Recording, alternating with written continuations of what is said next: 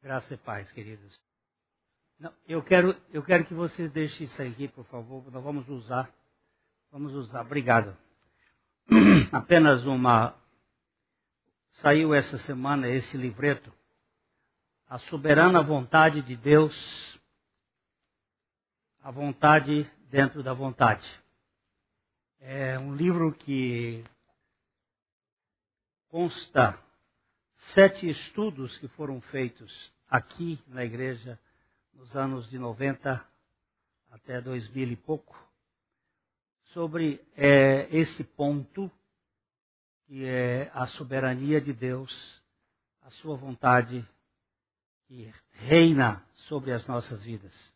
Há um Deus por trás de nós que tem o controle de todas as coisas. É, antes de entrarmos diretamente no estudo de hoje, em nome do Senhor Jesus, vamos abrir aí, pegar o texto de Mateus, Evangelho de Mateus, capítulo 22. Eu vou fazer uma leitura rápida desse texto. Evangelho de Mateus, capítulo 22. Isso aqui está no final da vida de Jesus, do seu ministério e ele conta uma parábola. Vamos ver que parábola o Senhor Jesus contou. De novo, entrou Jesus a falar por parábolas, dizendo-lhes: parábola é uma história que fala de coisas espirituais dentro da compreensão é, humana, terrena, mas só pode ser entendida espiritualmente. Versículo 2: O reino dos céus é semelhante a um rei que celebrou o casamento, as bodas do seu filho. A boda do seu filho. Preste bem atenção, um rei que celebrou a boda do seu filho.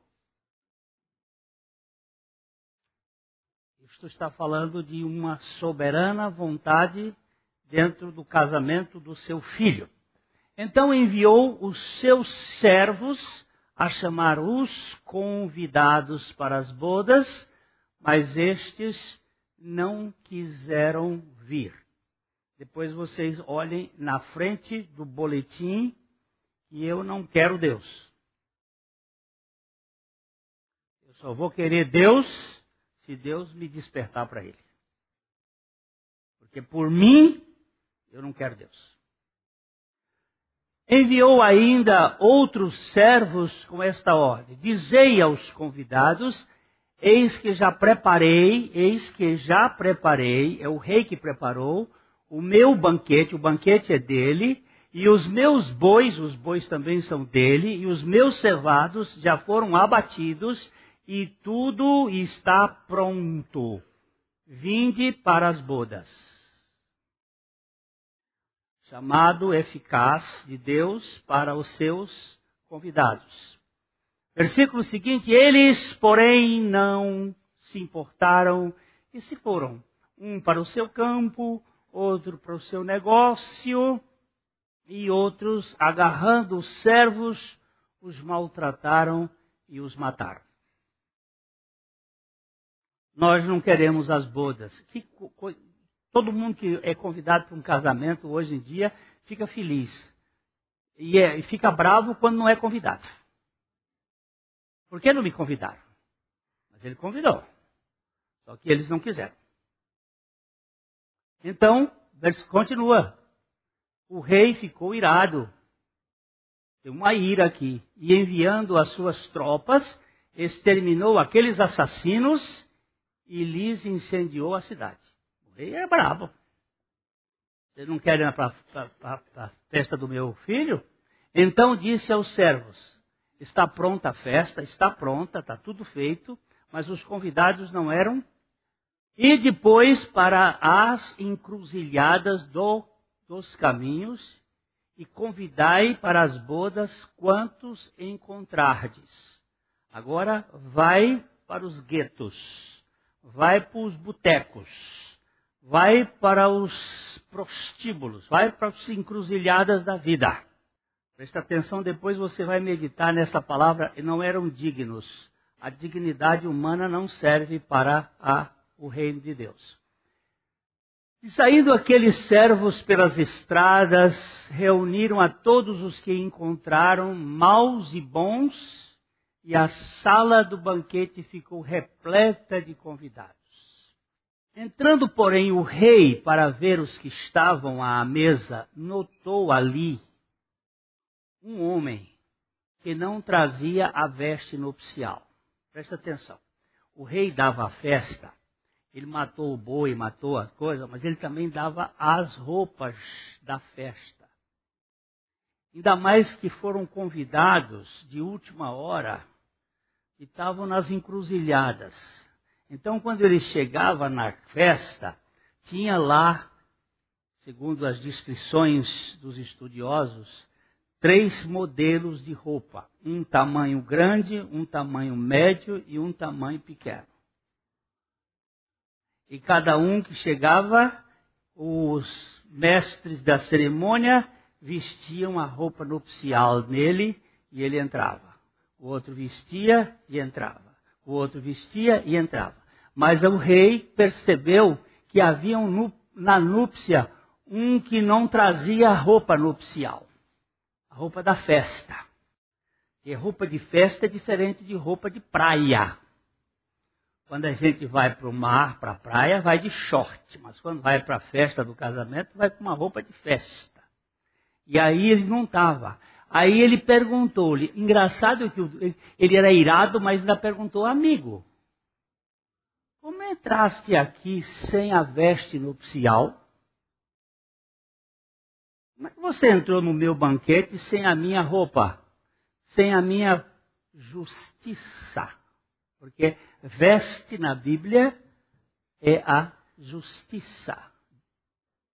Aí ele ficou mudo e então ordenou o rei aos serventes: amarrai-o de mãos, de pés e mãos e lançai-o para fora nas trevas. Ali haverá choro e ranger de dentes. Não é só porque entrou na festa sem a roupa nupcial tem um castigo desse? Não, é porque não recebe a graça. É que quer fazer as coisas do jeito dele. Isso aqui é o procedimento de Caim. Aí o que foi que aconteceu? Porque muitos são chamados, mas poucos escolhidos. Esta é a ênfase da palavra de Deus. É a palavra de Deus. O que, aconteceu depois disso? Vamos ver o que, que aconteceu. Então, retirando-se os fariseus, um dos grupos religiosos da época de Jesus, haviam pelo menos três ou quatro grupos, cinco. Havia os fariseus, os saduceus, os zelotes, os herodianos, os essênios. Era um tipo PSDB, é, DEM, é, PT, é? PSOL. É isso de comando do Sinédrio, que era o lugar de, de, de importância para a governabilidade. Os fariseus é um grupo separatista, é um grupo distinto, aquele grupo que quer se distinguir pela importância eles consultaram entre si como surpreenderiam a Jesus em alguma palavra. Vamos pegar Jesus aqui num, num ponto. Aí o que, que eles fizeram? E enviaram-lhe discípulos, eles não foram propriamente, mas mandaram os discípulos deles. Eles são muito covardes. Eles enviaram discípulos juntamente com os herodianos, que é o grupo do PT, para lhe dizer, mestre, saber, você vê, vê que mexe com dinheiro é essa turma. Essa turma. Mestre, sabemos que és verdadeiro, ó, puxador de saco, e que ensinas o caminho de Deus de acordo com a verdade, sem te importares com o que quer que seja, Porque não olhas a aparência dos homens. Eles, os, os fariseus, são muito preocupados com a forma, com a aparência. E os herodianos com o poder político. Aí, ah, dize-nos, pois, que parece, é lícito pagar o tributo a César ou não? Pegada, pegadinha. Nós temos que pagar o tributo a César ou não? Aí foi que Jesus disse. Jesus, porém, conhecendo-lhes a malícia, respondeu-lhe: Por que me experimentais, hipócritas? Que, que vocês estão querendo me experimentar? Falsos. Aí, mostrai-me a moeda do tributo. E trouxeram-lhe um denário, que era a moeda que circulava na época e ele lhes perguntou: de quem é a esfinge, de quem é a imagem, a inscrição?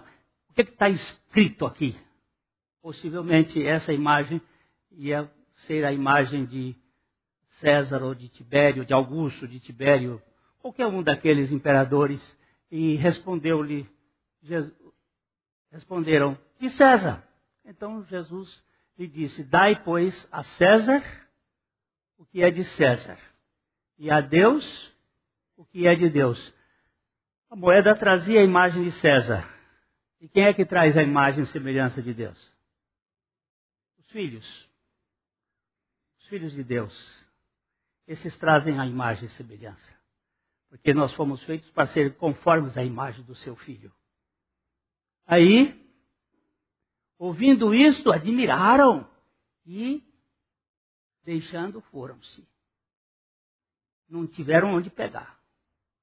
Mas aí o que é que aconteceu? Naquele dia aproximaram-se dele alguns saduceus, que diziam não haver ressurreição, e lhe perguntaram. Uma escola dominical lá no interior do, vou dizer, do Piauí, um, um professor de escola estava dando a escola dominical e um aluno perguntou, professor, o que é fariseu e o que é saduceu. Ele não tinha muitas informações, mas saiu-se muito bem. Ele disse: fariseu é aqueles que farejavam Jesus. E saduceu é os que saduziam.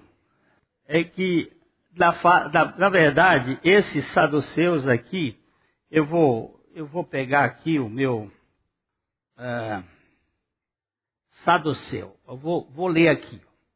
Saduceu significa gente justa. Se preocupa com a justiça. Lembra-se que os mensageiros de Satanás, eles se preocupam com a justiça. São ministros da justiça, não são ministros da graça. É partido religioso judeu da época de Cristo que negava que a lei oral fosse revelação de Deus aos israelitas e que cria que somente a lei escrita era obrigatória para a nação como autoridade divina. Negavam os, as seguintes doutrinas: negavam a ressurreição, negavam a ressurreição do corpo, a imortalidade da alma, a existência de anjos e espíritos, a predestinação divina e afirmavam o livre arbítrio do homem caído saduceus. Agora vamos ver o que que os saduceus. Vamos embora lá, vamos ver. Mestre, Moisés disse: se alguém morrer e não não tendo filhos, seu irmão casará com a viúva e suscitará descendência ao falecido. Vamos imaginar. Eu, eu sou casado com a Carmita, aí eu morria, Aí Carpita tinha que casar com meu irmão. Para tirar filho a mim, para deixar descendência a mim. Essa era a ordem mosaica. Aí eles dizem assim: Ora, havia um entre nós, havia entre nós sete irmãos. O primeiro tendo casado, morreu. E não tendo descendência, deixou a mulher a seu irmão, para deixar descendência. O mesmo sucedeu com o segundo, o terceiro e até o sétimo. Essa viúva aqui era era uma aranha negra. Matava tudo quanto era homem, mais do que a mulher samaritana que tinha tido cinco. Depois de todos eles, morreu também a mulher. Finalmente essa matadura de homem morreu. Respondeu-lhe Jesus: Peraí, por quanto? Na ressurreição, eles não criam na ressurreição, é tudo na hipótese. Na ressurreição, de qual dos sete será ela esposa?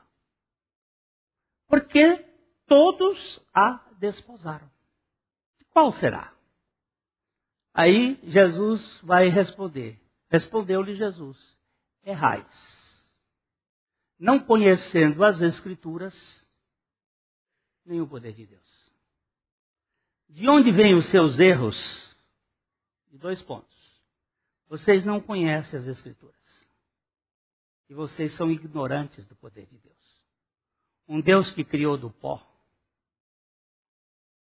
pode ressuscitar. Mas a primeira coisa, vocês não conhecem as Escrituras e não sabem que as Escrituras não dizem que no céu os, não existe possibilidade de relacionamento lá no céu, veja o que Jesus vai dizer na frente. Porque na ressurreição nem casam, nem se dão em casamento. São, porém, como os anjos do céu. Passam para outra dimensão. E quanto à ressurreição dos mortos, não tendes lido o que Deus vos declarou? Eu sou o Deus de Abraão. Eu não fui o Deus de Abraão. Eu sou o Deus de Abraão, o Deus de Isaac e o Deus de Jacó. Ele não é Deus de mortos, e sim de vivos. E aí o que aconteceu com eles? Ouvindo isto, as multidões se maravilharam da sua doutrina. O que, que tem a ver com o nosso estudo hoje?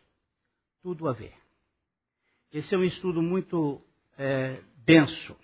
Eu preciso ser o mais Ah, rápido possível, mas é um estudo muito denso e importante. Predestinados de antemão. Deus não é surpreendido com coisa alguma. Deus é onisciente. Deus é onipotente. Deus é onipresente. Deus não está circunscrito ao tempo. O tempo faz parte da agenda de Deus, mas Deus não faz parte da agenda do tempo. É, vamos ler juntos aqui Romanos 8, 29.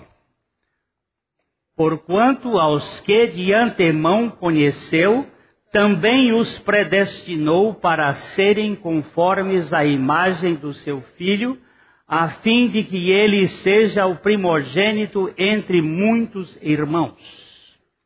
Preste bem atenção.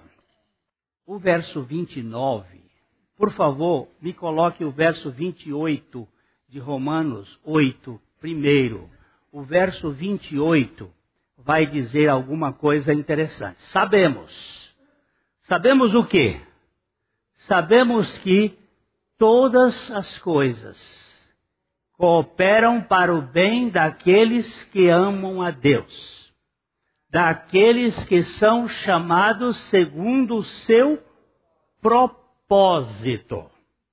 Não vamos tentar entender. Vamos olhar o que a palavra de Deus diz.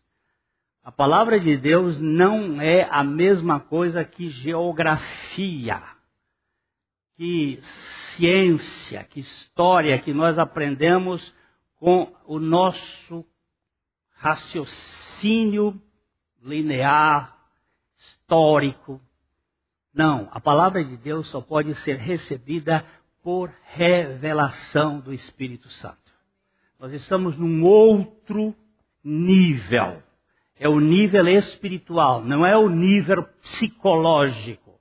Ele está dizendo que sabemos que todas as coisas cooperam para o bem daqueles que amam a Deus. Ah, eu amo a Deus. Muito bom. Ponto. Mas você só o ama porque ele lhe amou primeiro. Nós o amamos porque ele nos amou primeiro. A Bíblia explica a Bíblia. A hermenêutica bíblica tem que fundamentar-se na própria Bíblia. Ele está dizendo, daqueles que foram chamados ou que são chamados segundo o seu propósito. Eu não sei explicar os propósitos de Deus e jamais vou tentar fazer isto, mas eu sei que Deus tem as suas razões que foge à minha razão. Tudo quanto foi revelado pertence a nós e aos nossos filhos, mas aquilo que não foi revelado pertence ao Senhor. Se ele não nos quis revelar certas coisas, eu me curvo em adoração, mas não posso negar os fatos do que está escrito na palavra de Deus. Então, no verso 29, ele vai dizer: Porquanto aos que de antemão conheceu. Porquanto aos que de antemão conheceu. Esta palavra conhecer aqui, nós precisamos entender. Se ele é onisciente, ele conheceu alguma coisa? Deus conheceu alguma coisa, quem é onisciente, ele sempre soube. Nós é que raciocinamos em temporalidade, e por tempo nós temos dificuldades. Aos que de antemão amou, ou manifestou o seu amor, ou teve afeto, a estes também predestinou. O que é predestinar? Destinar para? Etimologicamente, sim. Mas ele predestinou para serem conformes à imagem do seu filho. O que é de César traz a imagem de César. E o que é de Deus traz a imagem de Deus. A fim de que ele seja o primogênito, o primeiro gerado entre muitos irmãos. Jesus, ele é o primogênito da criação, ele é o primogênito da redenção, ele é o primogênito dentre os mortos. E ele é o unigênito Filho de Deus. E nós somos filhos de Deus nele. Jesus é o ruios de Deus, o Filho de Deus. E nós somos as tecnia de Deus. Nós somos os filhos através dele.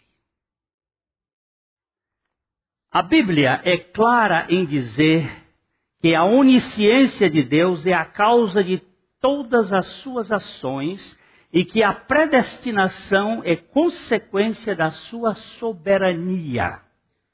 Mas, como disse muito bem Spiros Zodiates, a soberania de Deus não é arbitrariedade, como alguns a julgam erroneamente, pois Deus tem suas razões, baseada em sua sabedoria infinita, as quais nem sempre decide revelar. Ele é infinitamente sábio em sua infinita soberania. Vou dizer uma coisa aqui. Nenhum atributo de Deus pode negar o outro. Deus é infinitamente amor e infinitamente justo. Agora, nós tentamos entender isso e não conseguimos.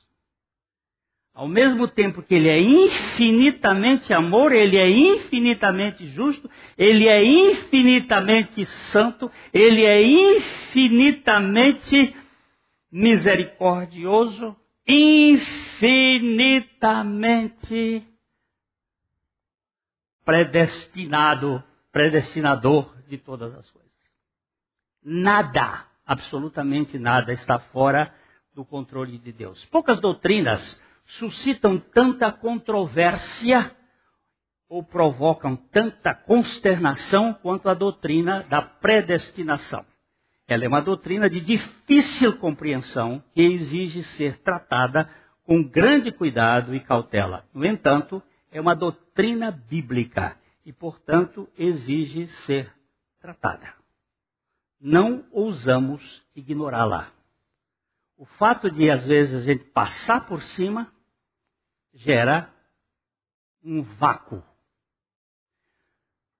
Com sua sabedoria, A. W. Pink disse: em vez de afastar-se horrorizado diante da doutrina da predestinação, o crente, quando vê essa bendita verdade, da maneira como é desvendada na palavra, descobre as bases para manifestar gratidão e ação de graças, de maneira que nenhuma coisa proporcionada tal gozo proporciona tal gozo, exceto a divina e a dádiva indizível do próprio Redentor. Só os incrédulos podem blasfemar da escolha soberana de Deus. Eu pergunto para os meus irmãos: Kitty tem autoridade de escolher os jogadores de sua seleção? Ele tem autoridade para fazer isso? E se ele quiser escolher um e outro não, ele é injusto por escolher um e outro não? É ou não é? Mas quem está por fora fica achando. Fica querendo se meter onde não devia. É, João Saldanha foi Fui técnico da seleção brasileira 70. E o presidente Garrastazu Médici achou que ele podia autorizar colocar um jogador lá na seleção. E o João Saldanha caiu fora. O senhor é presidente, é general, é marechal, sei lá o quê. O senhor pode fazer o que você quiser. Agora, não comigo na seleção. Agora, Deus é soberano. Não pode ser injusto. Praticamente todas as igrejas cristãs têm alguma interpretação dessa doutrina da predestinação. Isto é inevitável, uma vez que o conceito é claramente encontrado nas Sagradas Escrituras. Essas igrejas, porém, discordam, às vezes fortemente, sobre o seu significado. A visão metodista difere da visão luterana, que ainda discorda da visão batista. Embora seus pontos de vista difiram, cada uma tenta enfrentar essa, essa questão, essa dificuldade, essa difícil questão, de acordo com a medida da compreensão de cada um e da fé que cada um tem. O que a predestinação significa em sua forma mais elementar é que Deus, se encontra no controle real de nossa existência. Ensina que nosso destino final está de fato nas mãos de Deus. Outra maneira de dizer isto é, na eternidade, antes mesmo que antes mesmo de nossa existência, Deus decidiu salvar alguns membros da raça humana e deixar o resto da raça caída entregue a si mesma. A queda não foi um acidente, nem a salvação é um improviso. Deus sabia. Deus sabia que se ele criasse você como uma pessoa, você poderia não querer ser o que você é? Se ele botou uma vontade em você e ele não podia fazer de nós um robô, porque senão ele roubava a liberdade e a decisão humana, ele criou você como uma pessoa. Ele criou você com um corpo, ele colocou em você o fôlego dele e você se tornou uma alma vivente. E você tem um corpo com instintos, e você tem uma alma que tem racionalidade, emocionalidade e volitividade. quando o Tiago vai falar do pecado, ele vai dizer, agora põe aí, eu tenho que colocar aqui. Tiago capítulo 1, verso 13. Tiago 1, 13. Onde é que é o problema nosso? Onde está o nosso problema? Depois você lê a capa do boletim em casa, ou se quiser. Porque também é questão de vontade. Ninguém, ao ser tentado, diga sou tentado por Deus. Porque Deus não pode ser tentado pelo mal e ele mesmo a ninguém tenta. Tá certo ou não? É Deus que tenta a gente? Não. Como é? Verso 14. Ao contrário, o que, que é? Cada um é tentado pela sua própria. O que é cobiça? Um, dois, três. Que é cobiça? Que é cobiça, gente? Desejo, vontade, concupiscência, o desejo intenso pela sua própria cobiça, quando esta o atrai e o seduz. Então, a cobiça, depois de haver concebido, começa por dentro uma concepção, uma geração, dá à luz o pecado.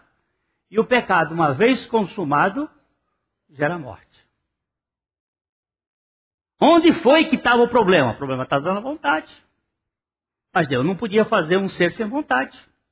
Porque ele não faria um ser segundo a sua imagem e a sua semelhança. O homem fez. Você tem um, um iPhone aí, ou qualquer coisa parecida desse bicho? O homem fez isso aqui, ó. É um, um LG. Esse bicho aqui, esse bicho aqui tem cada coisa que a gente assusta. Ele até aprende. Ele tem uma inteligência. Mas esse bicho aqui não tem vontade. Cachorro não tem vontade. Cachorro tem instinto. Seu filho, você precisa cuidar com ele. Tira esse bicho dele. Isso aqui é pior do que o capeta. É, é mesmo, estou dizendo. O capeta não faz certas coisas que esse bicho faz. Pois pode saber. Mas ele não tem vontade. Ele não tem vontade. Ele não pode decidir. Mas nós tínhamos e temos. O diabo tinha e tem. E é a nossa vontade. E... Onde é que nós estamos? Não temos. Aí vamos chegar um pouquinho mais para frente. Eu não sei onde eu parei. Não acredito que Deus tenha predestinado o ser humano para a queda. Porém, sendo Deus onisciente, ele sabia que a queda era inevitável à criatura finita, portadora de vontade, e decidiu salvar alguns indivíduos, deixando os outros entregues a si mesmos. Por que, que Deus fez isso? Não sei.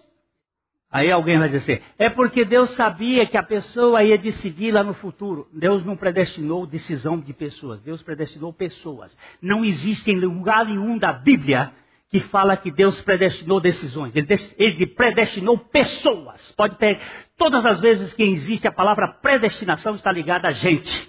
E não a atitude de gente. Não a decisão de gente. Agora, por que, que ele fez isso? Deus predestinou salvar em Cristo e deixou os que desprezam o seu conhecimento entregues a si mesmos em seus pecados. Vamos ler Romanos 1, 24. Por isso, Deus entregou tais homens à imundícia pela concupiscência do seu próprio corpo, a desonrarem o seu corpo entre si. Deus os entregou. Vocês viram a entrevista do Ronaldo Esper? Ele, um costureiro brasileiro, bem famoso, sempre muito crítico, é, homossexual assumido, ele diz ter tido uma experiência com Jesus Cristo. E ele diz: Eu não sou mais homossexual. Está o mundo alvoroçado. O cara dizer isto e declarar isso publicamente, está a imprensa batendo forte nele, tem muita gente criticando ele, e ele diz: Eu era, mas não sou mais. Agora, eu não vou discutir com experiência de ninguém. Eu fico com a minha Bíblia. Vamos dar uma olhadinha na Bíblia, que eu acho que vocês também têm, em 1 Coríntios capítulo 7, versículo 9. Vamos dar uma olhadinha aqui na Bíblia. Será que Deus pode ou não pode? Não existe nenhum pecado que Deus não possa salvar. Não tem. 1 Coríntios capítulo, acaso porém não é, é 6, 6, amado da minha alma, capítulo 6. É, esse aqui ela tá bom também. Ou não sabeis, ou não sabeis, ou não sabeis que os injustos não herdarão o reino de Deus? Não vos enganeis, nem impuros, nem idólatras, nem adúlteros, nem efeminados, nem sodomitas, nem ladrões, nem avarentos, nem bêbados, nem maldizentes, nem roubadores, herdarão o reino de Deus. Passou a régua, não passou? E roubador, meu amigo, não é só quem leva os milhões do, da Lava Jato, não. É quem leva uma folha de sulfite. É quem no emprego fica na hora do seu emprego no WhatsApp, roubando o tempo da empresa. É ladrão. Eu vou dizer isso bem forte. Cuidado, porque a gente tem a impressão, ah, corrupto é, é o, o, o Palocci, que roubou um bilhão, tem um bilhão de reais nas contas dele lá nos Estados Unidos, sei lá onde. Não, ladrão é Glênio. Basta eu roubar um centavo. Moça, você me deu um troco a mais. A coisa que você me deu cinco reais a mais. Ao senhor é honesto? Não, meu filho, eu não sou honesto. Isso foi na boca de um caixa. Eu não sou honesto. Eu ia querer levar vantagem nesses cinco mil reais aqui, nesses cinco reais. Quem é honesto é aquele que vive em mim. É Jesus Cristo. Aí é a oportunidade de falar de Jesus. Porque minha natureza é roubar. Eu sempre fui ladrão. Roubei na minha casa muitas vezes. Mas a Bíblia diz que não entrarão no reino de Deus. Por favor, vamos voltar lá. Ele diz, nem ladrões, nem roubadores. Verso 10, 11. Verso 11. Nem ladrões. Tais. Volta lá, o 11, amor da minha vida. Tais fostes alguns de vós. Mas vós vos lavastes mas fostes santificados. Eu sempre fico meio impressionado porque eles aqui puseram na voz média e aqui eles puseram na voz passiva. Não sei porque o verbo é o mesmo. Mas vós fostes lavados, mas vós fostes santificados, mas vós fostes justificados em o nome do Senhor Jesus Cristo e no Espírito do nosso Deus. Esse Deus tem poder de fazer coisas que a gente não tem capacidade de entender. Agora, não sei por que, que alguns creem e outros não creem. E não tenta querer explicar isso porque você não vai explicar. Deus não está obrigado a salvar ninguém. Porém, ao decidir salvar alguns e deixar os outros entregues a si mesmos, deixou alguns com grande implicância sobre o seu caráter, chamando, achando que ele foi injusto em não salvar todos os caídos. Vamos ver Romanos 1, 28. E por haverem desprezado o conhecimento de Deus, o próprio Deus os entregou a uma disposição mental reprovada, reprovada para praticarem coisas inconvenientes. São Tomás de Aquino, um teólogo católico muito importante, ele disse: a razão da predestinação de algumas pessoas e da reprovação de outras deve ser procurada na bondade de Deus. Procure na bondade de Deus que você vai achar. Porque ele nunca pode ser mau. Ele nunca pode ser injusto. Agora, porque eu não sei. Ele seria justíssimo. E nada poderíamos dizer contra ele se condenasse todos ao inferno. A questão em jogo é a sua eleição. Alguns não suportam ver a bondade de Deus em favor de alguns. Se nós todos fôssemos para o inferno, Deus seria absolutamente justo. Agora, a nossa implicância é por que, que ele salva. Você não pode fazer isso! Você não é justo! Não, eu não sou justo, eu sou gracioso. Sou misericordioso. Eu sou misericordioso com quem eu quiser ser misericordioso. Isso ele vai dizer aqui na Bíblia. E você não pode. Como é que eu, um vaso, vou contestar com um oleiro por que o senhor me fez assim? Se eu não sou Deus, como é que Deus pode escolher uns e outros não? Como é a seleção de Deus? Quais são os critérios para Deus escolher ou rejeitar?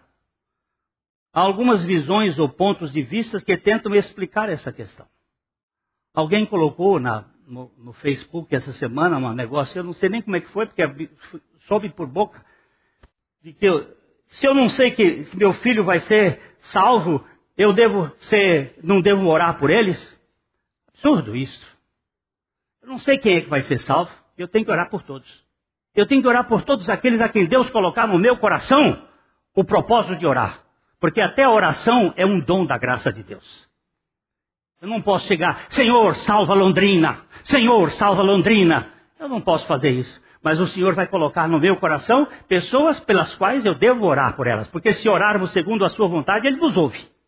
Agora eu quero dizer aqui num parêntese. Deus é onipotente? É ou não é? É raiz por quê? Deus pode salvar todas as pessoas? E por que que alguns não são salvos? É porque a vontade do homem decidiu contra a vontade de Deus? Se a vontade do homem puder obstacular a vontade de Deus, então Deus não é todo-poderoso nem soberano. Agora, se minha vontade for conquistada pela vontade de Deus, aí eu me rendo. Você sabe o que foi que o diabo colocou lá no, no, no Éden, em nós? Um veneno que diz assim: é para ser como Deus. Se eu não puder explicar Deus e não fizer as coisas de acordo com o que Deus de, determinar, eu, eu não puder explicar, esse Deus não é Deus. Quem vai ser Deus sou eu. A visão da grande maioria dos cristãos é que Deus faz essa escolha com base na sua presciência. Deus escolhe para a vida eterna aqueles que ele sabe que um dia o escolherão. Isso é chamada de visão predestinada da predestinação, porque ela repousa sobre o conhecimento prévio de Deus das decisões ou dos atos humanos. Deus não tem conhecimento prévio, Deus tem conhecimento. Porque o tempo está dentro do conhecimento eterno de Deus. Oi, amado. Esse é um sapo. Não é? Diz que você está sendo cooptado por outro sapo. A visão reformada difere, entretanto, desta opinião, uma vez que a decisão de salvação repousa em Deus. Nesta visão, a eleição de Deus é soberana. Não depende da decisão ou resposta prévia dos seres humanos na verdade, as respostas e decisões dos seres humanos, do ser humano, fluem da graça soberana de Deus. A decisão humana depende de Deus. Eu vou lhe perguntar, João, Paulo queria Jesus? Queria ou não? Não. não. Ele tinha paura por Jesus. Quem é que ele estava adorando? Ele não era judeu? Hein? Saulo era judeu ou não? Era fariseu? E quem é que ele estava adorando? Não era Deus. Sabe por quê? Porque ninguém vem ao Pai senão por mim. Saulo conhecia Deus do mesmo jeito que Jó conhecia Deus. Como é que Jó conhecia Deus? De ouvir falar. Ele não conhecia Deus.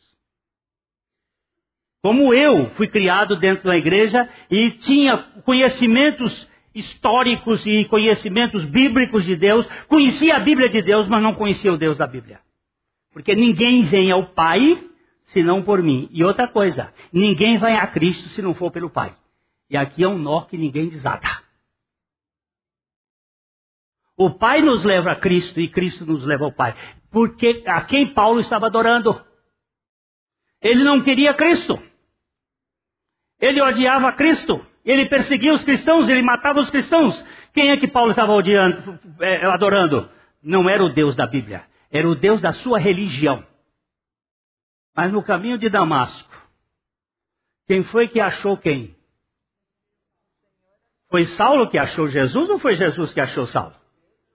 Foi Jesus que nocauteou Saulo e ainda lhe perguntou: Saulo, Saulo, por que me persegues? E ele faz uma pergunta: Quem és tu, Senhor? Ah, agora ele começa a dizer: Esse cara que me derrubou aqui tem que ter poder. Quem és tu, Senhor? Ele disse: Eu sou Jesus, a quem tu persegues. Este homem tinha revelação, teve revelação de Deus, não conhecimento de Deus, simplesmente. A visão reformada sustenta que, abandonado a si mesmo, nenhuma pessoa jamais escolheria Deus. As pessoas caídas, mesmo que tenham alguma liberdade de escolha e sejam capazes de escolher o que desejam, não escolheriam jamais a Deus ou a Cristo. Não escolheriam. Nós só o escolhemos, porque ele nos convence, ele nos toca. O problema é que, nem, que não temos.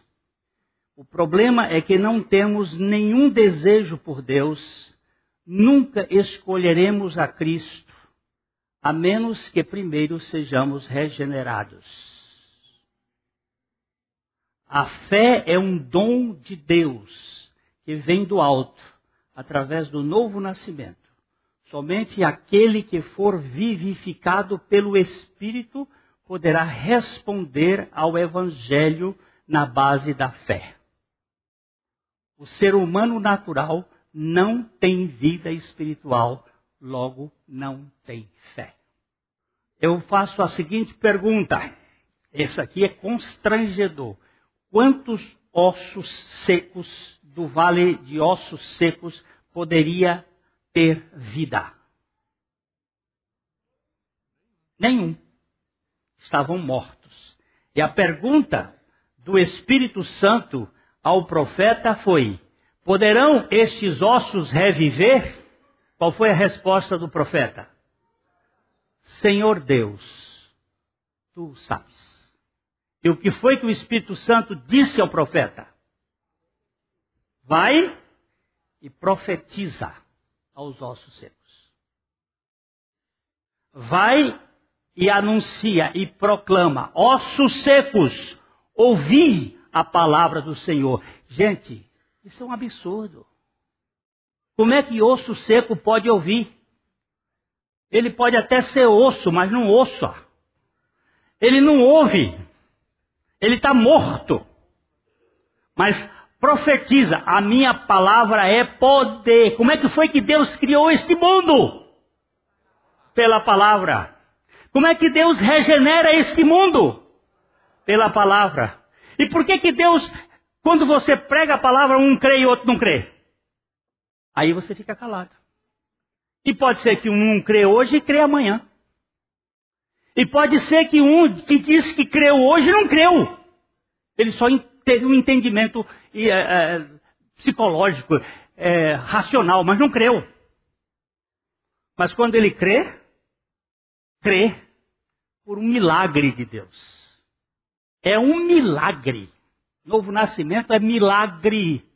Eu já tentei explicar, fazer quadrinho, fazer, mostrar como é que é, nunca deu resultado. Só dá resultado com a palavra. A palavra fica, gruda lá na pessoa e ela fica martelando e o Espírito Santo convence e aquela pessoa é salva. Os outros são só convencidos e ficam na igreja dando problema. Porque quem não é convertido é convencido. E quem é convencido se convence que vale alguma coisa. E aí vai dar problema pro resto da vida. Hein? Criando e dando problema. Gente convencida e não convertida. Porque quem, quem é convertido, ninguém se converte. Outro dia eu estava conversando com uma moça, ela disse assim, eu me converti. Eu digo, sai de mim.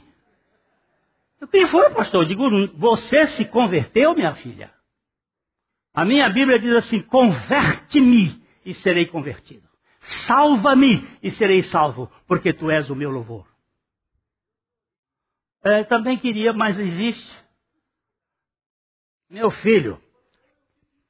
Mas, olha, põe o seu joelho em terra e ora, porque eu, eu só vou dizer uma coisa para você. Eu vou dizer um negócio para você. Jesus, Jesus causou um escândalo danado. No dia que ele chegou em Nazaré e fez uma pregação. E Jesus leu o profeta Isaías. E depois que ele leu o profeta Isaías, ele contou uma história. Ele disse que havia muitas viúvas em Israel no tempo do profeta Elias. E ele foi enviado apenas à viúva de Serepta de Sidom. Presta atenção. Jesus disse assim, ó, havia muitas viúvas em Israel no tempo do profeta Elias. Mas ele foi enviado apenas à viúva de Serepta em Sidom, uma gentia. Não era judia, judia. Ele disse: havia muitos leprosos em Israel no tempo do profeta Eliseu. Mas só Naamã, o Ciro, foi curado. Sabe o que, que deu isso? Um rebuliço do inferno. Pegaram Jesus, levaram para a montanha e quiseram apedrejar Jesus, jogar Jesus de cima da montanha de Nazaré para baixo. Ele passou no meio deles e foi embora. Sabe por que, que Jesus foi apedrejado, foi foi perseguido porque ele mexeu no assunto da soberania de Deus. Que nenhuma religião gosta. Mas que o Evangelho ama. Porque foi o Senhor que me achou. Me achou no lixo. Eu sou um achado. Eu não sou um intruso dentro do reino de Deus. Eu fui escolhido por Deus desde a eternidade, porque esse Deus não tem memória de Alzheimer. Ele nunca se esquece. Ele é um Deus absolutamente soberano em todos os tempos.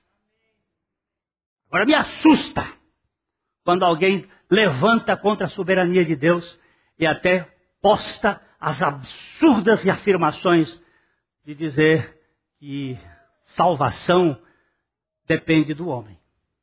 O homem, sim, depende de Deus. E até o receber é por misericórdia, porque o Espírito Santo convence o homem do pecado da justiça e do juízo. É o Espírito Santo que começa. Deve estar me ouvindo uma pessoa que chegou para mim um dia e disse assim: Tudo bem o que você pregou, mas eu não quero nada disso. Eu disse: Você está falando a pura verdade. Você não quer e nunca vai querer. Mas se Deus te convencer, você vai querer de boa vontade. Você não quer. Ele disse: Eu não tenho, eu não tenho apetite por isto. Eu sou um comunista, eu sou ateu, eu sou. Perfeitamente. Mas se Deus te convencer, você vai virar um filho de Deus. Esse assunto não é comigo, é com o Espírito Santo. E não passou muito tempo. Ele estava crendo. Agora, quem fez isso? Quem é que quer Deus? Ah, eu sempre quis Deus desde menininho. Mentira, Deus sempre quis você desde menininho, desde o ventre da sua mãe. Mas isso tira o nosso direito de ser. A decisão é minha, não a decisão é sua, sim. Mas essa decisão é convencida pelo Espírito Santo. Jesus ensinou que é absolutamente impossível aos pecadores espiritualmente mortos exercerem fé salvadora. Eles estão marcados por uma incapacidade volitiva, não tendo vontade livre nem condições espiritual para exercer fé em Cristo. Veja bem esse, esse ajustamento desse texto de João capítulo 6, verso 44, a parte A, e os versículos 3 e 5 tirados, pinçados. Ninguém pode vir a mim se o Pai que me enviou não o atrair. A carne não produz nada que se aproveite. É por isso que eu lhes disse que ninguém pode vir a mim a não ser que isto lhe seja dado pelo Pai. Você concorda com os textos bíblicos? Quer que eu leia todo ele? Mas eu não entendo, eu também não. E que foi disse que é para eu entender? Primeiro é, eu sou o Senhor, antes de mim não há Deus, vós sois as minhas testemunhas, para que saibais e me creais e entendais. Primeiro se sabe, depois se crê, depois se entende. Agora tem gente que quer entender, para depois crer e para depois saber. Quer vir de trás para frente? Para o grande teólogo Benjamin Warfield, as dificuldades que encontramos com relação à predestinação não. Vixe, eu saltei, saltei, saltei. Eu saltei tanto que já estou. É que eu estou querendo acabar. É, se não há vida, depois na edição você corta lá, viu, meu filho? Se não há vida espiritual no pecador, não há condição espirituais para ele crer naquilo que, que transcende a terceira dimensão. Sem a vida de Deus, ninguém escolhe a Deus. Eu fui assistir uma, uma apresentação de Bob Hope, um humorista americano famoso. O meu inglês é desse tamanhozinho vou num teatro, num ginásio de esportes, para ouvir um humorista. Imagina um americano que sabe um pouquinho de inglês, que viesse ao Brasil e ouvisse, por exemplo, Chico Anísio falar do humor. Não entende nada. Por quê? Porque o, além do humor ser uma realidade muito é, linguística, muito. Tem o, a cultura do lugar, tem as coisas do, do momento em que está vivendo. E eu, no meio daquela multidão de 15 mil pessoas, sentado lá com meu amigo, e o Bob Hope contando, e o povo. E ria, eu e ria, e eu sério, como um cachorro embarcado. De repente, eu comecei a rir. E comecei a rir. Aí o meu amigo disse: O que foi que você está rindo? Eu estou rindo da minha ignorância. Eu estou rindo da minha incompreensibilidade. Eu não estou entendendo nada vendo vocês rirem. Eu preciso rir também. Eu estou rindo aqui do que eu não estou entendendo nada. É aqui que você vê. Muita gente não entende nada porque não tem a cultura espiritual, não tem a vida espiritual, não tem a língua espiritual, não tem o novo nascimento que lhe dá revelação espiritual. Não vai entender nunca é falar grego para um analfabeto. Se alguém escolhe a Cristo, é porque foi escolhido primeiro por Cristo.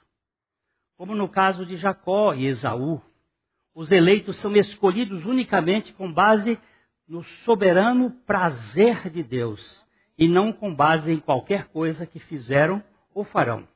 Paulo declara, eu coloquei essa versão aqui, você depois pode ler a sua versão em casa, essa versão fácil de ler, de Romanos 9, 10 a 13.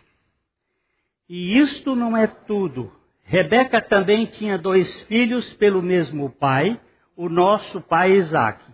Mas para que a escolha de um deles fosse de acordo com o propósito de Deus, ele mesmo disse a Rebeca: o mais velho servirá o mais moço. Ele disse isso antes de nascerem e antes mesmo de fazerem qualquer coisa boa ou má. Assim, a escolha de Deus foi baseada no seu próprio chamado e não em qualquer coisa que ele tivessem feito. Eu não sei, não sei como explicar isto, não sei como é que faz isto. Eu só sei que há muita briga nisto. Agora eu não posso negar o que a palavra de Deus está dizendo. Alguns da humanidade caída recebem a graça e a misericórdia. O resto Deus os entrega ao seu pecado. O, o não eleito recebe justiça. Os eleitos recebem misericórdia. Ninguém recebe injustiça. Deus não é injusto para entregar o rebelde à sua rebeldia. Deus não é injusto. Você descobre que toda essa gente que está na cadeia hoje, eles dizem que não fizeram nada? Você tem observado isso? Não fala? Aliás, tem uma história muito, muito interessante do presidente Truman. Indulto. O que, é indulto? Hein? Perdão. O indulto. Tem um tal de indulto de Natal para preso. O presidente Truman, presidente lá na década de 40, 50 por ali, ele vai numa cadeia no Natal. Tinha um grupo de presos que tinham sido selecionados para ser uh, indultados. Ele pergunta: O que é que você fez? O cara disse: Eu não fiz nada. Eu estou aqui injustamente. E você? E aí cada um foi dando uma desculpa. Aí teve um que ele disse assim: Eu matei para roubar, mas eu já cumpri parte da pena. E agora eu estou aqui no processo de recuperação. Aí o Truman disse: Você está indultado. E os outros: Mas e nós? Vocês não fizeram nada. O problema de vocês é com a justiça, é com a lei. Eu não posso indultar quem não fez nada. Agora, eu sei que só a misericórdia de Deus pode me atingir. Eu mereço, não merecia, mereço o inferno. Eu mereço ir para o inferno. Se eu for para o céu, terá sido só pela misericórdia de Deus. Deus não é obrigado a ser misericordioso com qualquer um ou com todos. E a sua decisão de ser misericordioso, que ele escolhe ser, é que perturba alguns. Contudo, ele nunca é culpado de ser injusto para com ninguém. O problema irritante com a predestinação é que Deus não escolheu salvar a todos. Ele se reserva o direito de ter misericórdia de quem ele tiver misericórdia. Não! Para grita logo do outro lado. É injusto. Não. Injusto é se ele não mandasse todo mundo para o inferno. Mas por que, que ele vai, não vai? Porque Deus é ao mesmo tempo que ele é justo, ele é misericordioso. Vamos ler aqui Romanos 9, 14 e 15. Que diremos, pois? A injustiça da parte de Deus? De modo nenhum. Pois ele diz a Moisés: Terei misericórdia de quem aprouver ter misericórdia, e compadecer-me-ei de quem aprouver ter compaixão. Tite, você não escolheu. E dá um jogador de vocês aí que você escolheria. Que não está na seleção, dá aí um. Hein? Romário já morreu, já. Qual é um jogador da atualidade que você escolheria que não está na seleção? Lucas Lima. Tite, você não escolheu o Lucas Lima. Meu filho, venceu o técnico e escolhe o que você quer. É isso que você quer dizer com Deus? É isso que você quer que Deus seja? Um subserviente da sua vontade? Ou você é um servo da vontade de Deus? Para o grande teólogo Benjamin eh, Warfield, a dificuldade que encontramos em relação à predestinação não, deve, não derivam da palavra. A palavra está cheia dela, porque ela é cheia de Deus. E quando dizemos Deus, e queremos dizer isso mesmo, Deus em tudo, em tudo o que Deus é, estamos pronunciando a palavra predestinação. Vamos ler agora Isaías 46, 9 a 10.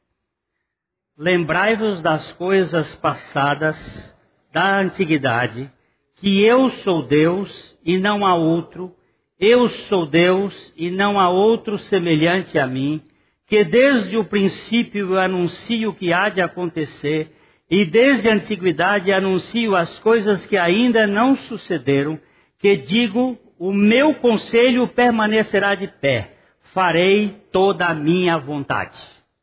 Dá para discutir com Deus? Não. Graças a Deus. Deus é eterno, a sua palavra é eternamente imutável.